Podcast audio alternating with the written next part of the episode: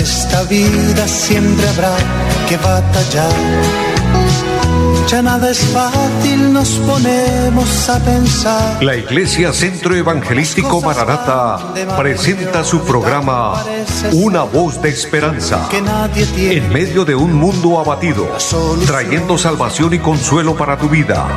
Con la dirección del pastor Hernando Fonseca. Bienvenidos. Muy buenas tardes a todos, amables oyentes. Es para mí un gusto saludarles bendiciéndoles en el nombre maravilloso del Señor y diciéndoles bienvenidos a este su programa, Una voz de esperanza. Este programa que es, transmitido de lunes a viernes en este horario de las 4 de la tarde por esta emisora Radio Melodía 1080 AM. Bendigo eh, de una manera especial también a aquellos que nos siguen a través de las redes sociales, especialmente a través del Facebook. De hecho, Radio Melodía Bucaramanga es la cuenta en Facebook para cuando usted nos quiera ubicar y gracias a aquellas personas que nos ayudan a compartir la programación. Saludo también a nuestro amigo Andrés, quien está en la parte técnica, y de esta manera vamos a pedir al Señor la bendición, vamos a suplicarle que en este día Él tome control de cada uno de nosotros, que seamos ministrados, que seamos bendecidos, que la gracia de Dios esté de nuestro lado. Así que mi hermano, mi amigo que está allí a la distancia. Sé que son muchas las personas que nos oyen a través de la radio, en las veredas, en los campos, eh, en las ciudades, en diferentes lugares y a través de los medios de la tecnología. En cualquiera sea la forma, eh, solo quiero decirles que les bendigo grandemente, que es una honra para mí que Dios me dé esta oportunidad de llegar a ustedes para bendecirles, para ministrarles y decirles Vamos a orar juntos. Vamos a pedir al Señor que nos dé la fuerza, que nos dé el valor de tener fe. Cuando la fe se puede debilitar, cuando la fe eh, se puede aparentemente ir de nosotros, pero cuando oramos revive esa fe y sabemos que todo es posible. Así que si usted tiene una petición, como algunas que ya tengo aquí para orar, eh, preséntela al Señor. Ore a Dios que Dios eh, se glorifique en su necesidad, que Dios haga el milagro que usted quiere, la sanidad de su cuerpo, el milagro en su familia, el milagro en su parte financiera, en, su trabajo, en su finanza, en su negocio, en su empresa, o si usted está buscando un empleo, en fin, en el área que sea, Dios se va a glorificar. Para Dios todo le es posible, pero lo que activa el milagro es nuestra fe, y el hecho de orar es eh, un acto de fe. Así que vamos a pedir al Señor, Padre que está en el cielo, te damos infinitas gracias por darnos la vida, por la salud, por este día que nos regala. Gracias por cada hermano, por cada amigo que nos oye allá a la distancia, Señor. En este momento pedimos que se glorifique, pedimos Dios que su intervención opere un milagro allá a la distancia, cada persona que está necesitada. Eterno Dios, que sea el poder de tu palabra, trayendo sanidad, trayendo liberación, que las cadenas se rompan, que los yugos se pudran. Oh Dios maravilloso, que haya libertad para el cautivo, que las cadenas se rompan. Señor, que haya bendición para el necesitado, aquel que necesita un empleo, Dios, aquel que necesita que se le abran puertas en su parte financiera. Opera, Señor, el milagro y glorifícate de una manera especial. Lo pedimos en el nombre de Jesucristo y pido que bendiga esta emisora y bendiga los medios por los cuales el programa se realiza. Eterno Señor, y que haya una palabra en esta tarde de bendición. Bendice a todos y dejando todo en su mano le damos muchas gracias. Amén. Bendigo a las personas que nos siguen a través del Facebook. Alexander Roa, muchas bendiciones para usted, para su vida, su familia y para todos y todos aquellos que nos siguen a través de las redes. Es un gozo grande saludarles, motivarles para que acudamos siempre a Dios, tengamos fe en su palabra, nos apoyemos en Dios, esperemos en Dios y esperemos al Señor. Amados, porque recuerden que el Señor vendrá en cualquier momento. El Señor prometió venir a llevar su iglesia Es muy clara la palabra cuando el Señor dice vendré otra vez. Y cómo los apóstoles pudieron predicar esta verdad, cómo pudieron eh, vivir bajo esa esperanza bienaventurada. El Señor viene, el Señor está cerca. ¿Cuánto más hoy que vemos la profecía totalmente cumplida? Que todo está eh, ya realizado, ya hecho y falta el sonar de la trompeta. En cualquier momento esto sucederá. Así que vamos a creerle al Señor y vamos a esperarle en todo momento, pero para eso tenemos que estar bien con Dios, tenemos que estar eh, arrepentidos, preparados espiritualmente, estar en paz con Él. Y eso lo logramos con humildad y sencillez de corazón, acercándonos a Dios como dice Él en su palabra, oyéndole atentamente, escuchando su voz. Amados, de esta manera vamos a entrar en la palabra, después de bendecirles, de motivarles y decirles, ánimo, mis amados, fuerza en el Señor, poder de Dios para su vida, para su casa, para su familia, poder y fuerza espiritual para que usted permanezca, mi hermano, hasta la meta, lleguemos al final. Es eso precisamente este programa, una voz de esperanza para que usted se afiance en Dios, se aferre a la palabra, confía en Dios.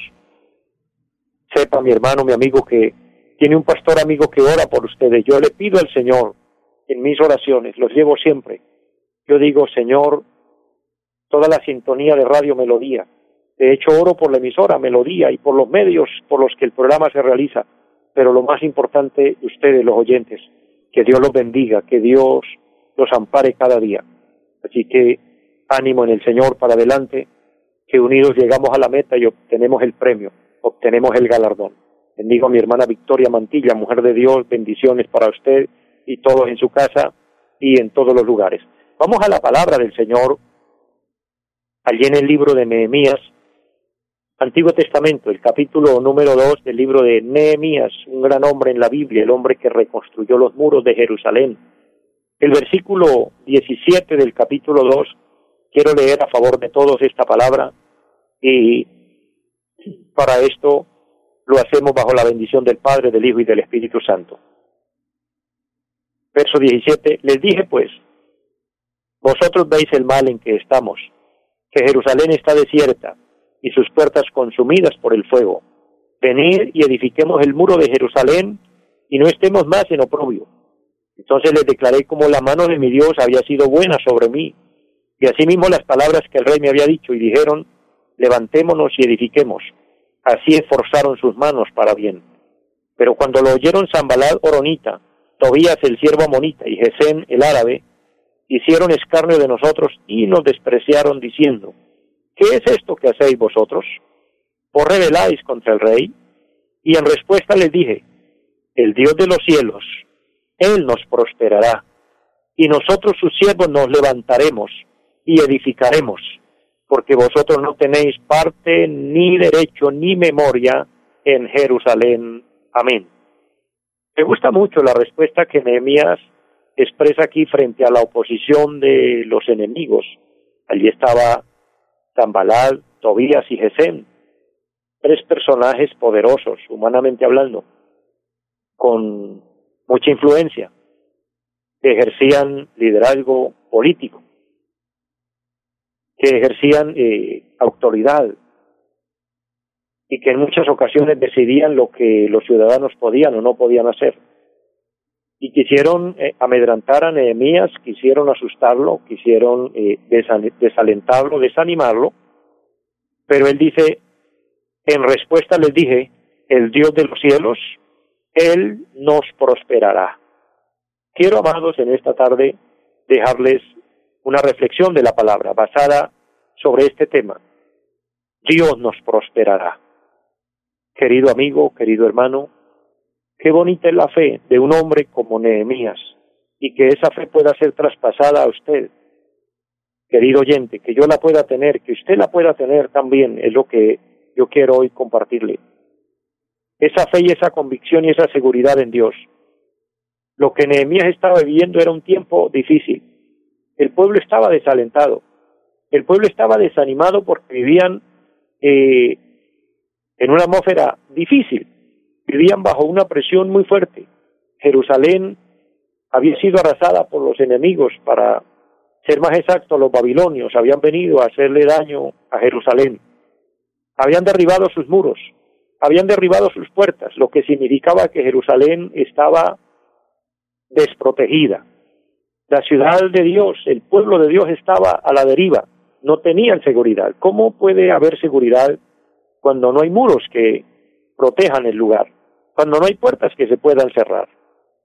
Esto nos lleva como una pequeña pregunta o reflexión. ¿Podrías dormir tranquilo si no tuvieras puerta en su casa? Mire el gran valor que da una puerta.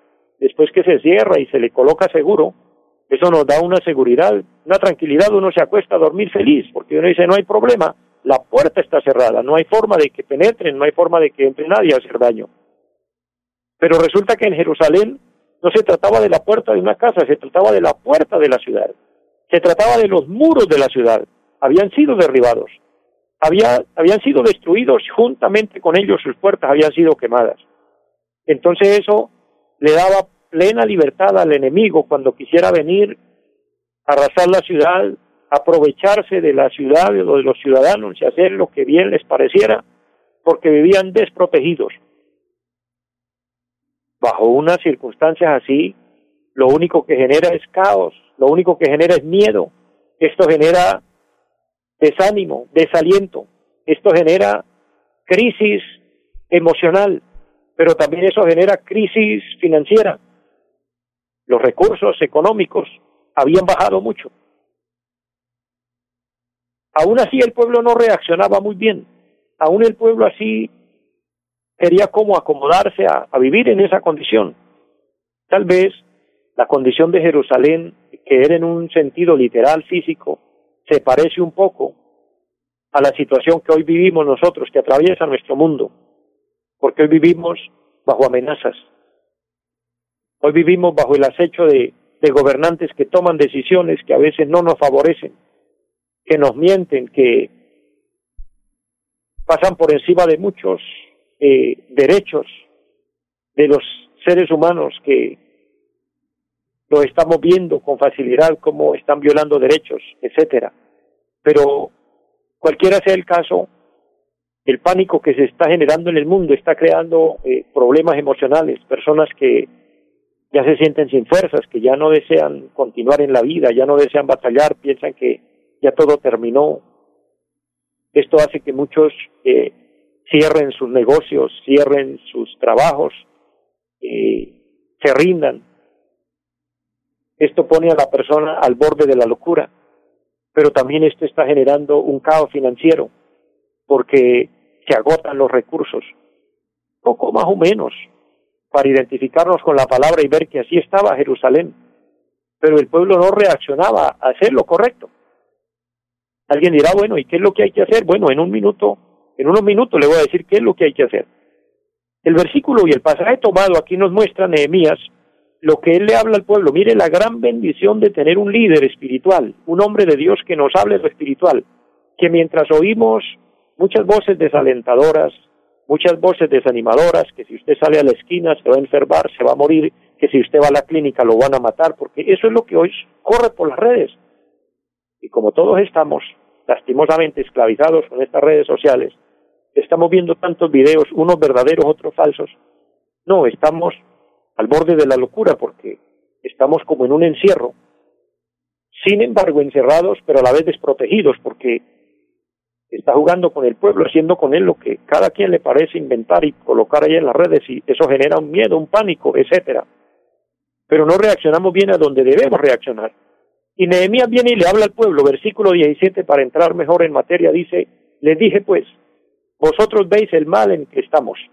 O sea, Nehemías quiso concientizar la mente del pueblo y decirles, despiertes, des en cuenta que estamos mal, des en cuenta que estamos a la deriva, que están haciendo con nosotros lo que bien les parece, porque las puertas de Jerusalén han sido consumidas al fuego. Pero él les dice, sus muros derribados, las puertas consumidas por el fuego, pero hagamos algo, venid y edifiquemos el muro de Jerusalén y no estemos más en oprobio. Él los retó a hacer algo. Vuelvo a decirles, qué gran importancia es tener un buen líder y que ese líder nos lleve a hacer lo correcto. ¿Qué es lo que hay que hacer en una condición así? Empezaré por decirles algo. ¿Quién era Nehemías? Nehemías era un, líder.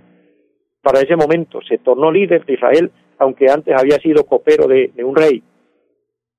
Pero Nehemías toma una iniciativa, porque en el capítulo 1 del mismo libro donde estamos viendo la palabra, el versículo número 4, cuando Nehemías vio la condición deplorable del pueblo, cuando Nehemías vio la ruina del pueblo, cuando Nehemías vio la gente al borde de la locura, la gente en la miseria, él hace lo que todo buen líder debe hacer. Verso 4. Cuando él vio al pueblo así dice, cuando oí estas palabras, que fueron unas malas noticias para él, me senté y lloré e hice duelo por algunos días, ayuné y oré delante del Dios de los cielos. Mire lo que se debe hacer en medio de un momento difícil, pueblo de Dios, hermanos y amigos que me escuchan. Nehemías tenía algo en particular. Número uno, era un hombre de oración. Número dos, era un hombre que sabía humillarse delante de Dios. Por eso dice que hizo duelo por algunos días en ayuno. El ayuno era privarse de su comida y tirarse al piso a clamarle a Dios en oración, Señor, haz algo, glorifícate. Pero eso nos habla también de que cuando Nehemías desafía al pueblo y le dice, hagamos algo, miren la condición en la que estamos, eso nos habla de que Nehemías era un hombre de acción. Y frente a las amenazas de los enemigos, Nehemías mostró a un hombre perseverante, que no se dejaría vencer tan fácil, que él daría la pelea. Querido pueblo de Dios, queridos hermanos y amigos, usted y yo tenemos la llave en nuestras manos, por decirlo de alguna manera. Tenemos la forma y manera de, hacer algo por nuestro mundo, por nuestra gente, de hacer algo por nosotros mismos, por nuestras familias, ¿qué es? Entremos en oración verdadera, clamando a Dios con súplicas, con lágrimas. No le des miedo. En sus momentos que pueda hacerlo solo, tal vez cuando vaya a ir a su descanso allí en su casa, dobla tus rodillas y clámale a Dios y dígale Dios tenga misericordia, mira la condición en la que estamos y solo tú tienes la solución. Ora a Dios con fe. Sea un hombre y una mujer de oración. Y si a esa oración tenemos que incluirle el ayuno como lo hizo Nehemías, pues ayunemos delante del Señor orando delante de Dios y diciéndole Dios, tenga misericordia. Pero seamos también personas de valor. ¿Qué significa eso? No rendirnos, no echarnos a morir a decir, no, pues ya no hay nada que hacer. Mire, la iglesia de Cristo está en la tierra para desempeñar una función grande. Nuestra función es orar a Dios, pero también comunicarlo de Dios a quien podamos, hablarle a alguien de Dios, decirle, acude a la fuente divina, a la fuente de la vida, a la fuente que tiene la solución, y esa fuente se llama Dios, a través de Jesucristo nos trajo bendición, nos trajo redención, y a través de Jesucristo nos trajo salvación, y a través de Jesucristo vendrá a levantarnos y a llevarnos. Pero antes que eso suceda, tengamos el valor para seguir batallando, para seguir luchando, no nos rindamos. Avancemos en fe, tengamos esa convicción y esa perseverancia que con Dios todo lo, todo lo podemos. Nehemías se enfrentó a una situación de oposición difícil, dura, cuando él quiso hacer algo. La oposición se levantará. La oposición siempre ha existido contra lo de Dios. Nunca ha sido fácil hacer la obra de Dios. Si usted quiere hacer algo para Dios, le tengo que decir la verdad, se le va a presentar oposición se van a presentar muchos que se levantan en su contra cuando usted quiere hacer algo para honrar a Dios, para hacer algo que a Dios le agrada. Porque siempre hay una lucha, hay una guerra entre el bien y el mal. Y esta lucha no es solo visible, sino invisible. Las fuerzas espirituales se oponen. Hoy estamos opuestos a unas fuerzas espirituales. No son precisamente los gobiernos, no son los estados, no, no son eh, las leyes o las reformas que se hacen, porque hoy están, pues se está hablando de un protocolo para abrir los templos, cuando tenemos muy poco tiempo para ir a adorar a Dios, cuando vamos a tener muy poco tiempo para orar, y en algunos casos que no hay opción ni de arrodillarnos, etcétera. Esa es una oposición fuerte, pero no de los hombres, sino del mundo espiritual, como el enemigo quiere oponerse a lo de Dios. Pero tenemos que vencer esto en el nombre de Jesucristo la oposición vino. Aquí dice la palabra que Cuando Zambalal y Tobías y Gesén vieron que Nehemías quería hacer algo por el pueblo, dijeron, bueno, y este es un rebelde, porque usted no se quiere someter a las autoridades. Yo les digo en el amor del Señor, no es que no nos querramos someter, no es que el hombre de Dios no quiera obedecer. Sí, estamos dispuestos a obedecer y es nuestro deber. Y nuestro deber como ciudadanos y como cristianos es obedecer las autoridades. Pero si como al profeta Daniel nos van a pedir que no oremos, es cuando más tenemos que orar. Si nos van a pedir que no adoremos a Dios, es cuando más tenemos que orar. Porque podemos estar encerrados en una casa, metidos en cuatro paredes, pero su boca no se la tiene ensellada, su garganta está libre. Así que mi hermano, mi amigo, ore, ore con fe, hable con Dios. Y cuando tenga la oportunidad, cante alabanzas a Dios, adore a Dios, ¿Sabe un consejo sabio que daba el apóstol Santiago? Si alguno está triste, haga oración. Es que la oración le va a dar paz y tranquilidad al corazón. Y si alguno está alegre, cante alabanzas al Señor. Oh, qué bonito consejo de la palabra. El enemigo quiere encerrarnos, quiere frustrarnos, que digamos, ay, no vamos a poder orar más, no vamos a poder adorar a Dios. No, sí vamos a poder. El enemigo no nos puede quitar ese derecho. Podemos adorar y alabar a Dios y eso no significa estar en desacuerdo con las autoridades. Podemos cumplir los protocolos que nos piden, pero el corazón está entregado a Cristo. Nuestra vida le pertenece a Dios, vivimos para Dios, hagamos la voluntad de Dios, nada nos impedirá que amemos a Dios y que esperemos al Señor que pronto vendrá a llevarnos. Así que levántate en fe, mi hermano, mi amigo, con convicción firme. Pelea la batalla de la fe, cuando vinieron los enemigos diciéndole, usted está como revelando, usted como que no quiere obedecer. En respuesta, él les dijo, versículo 20, es que yo tengo una fe, dijo Nehemías, y es la fe que yo quiero transmitirle hoy. El Dios de los cielos, Él nos prosperará.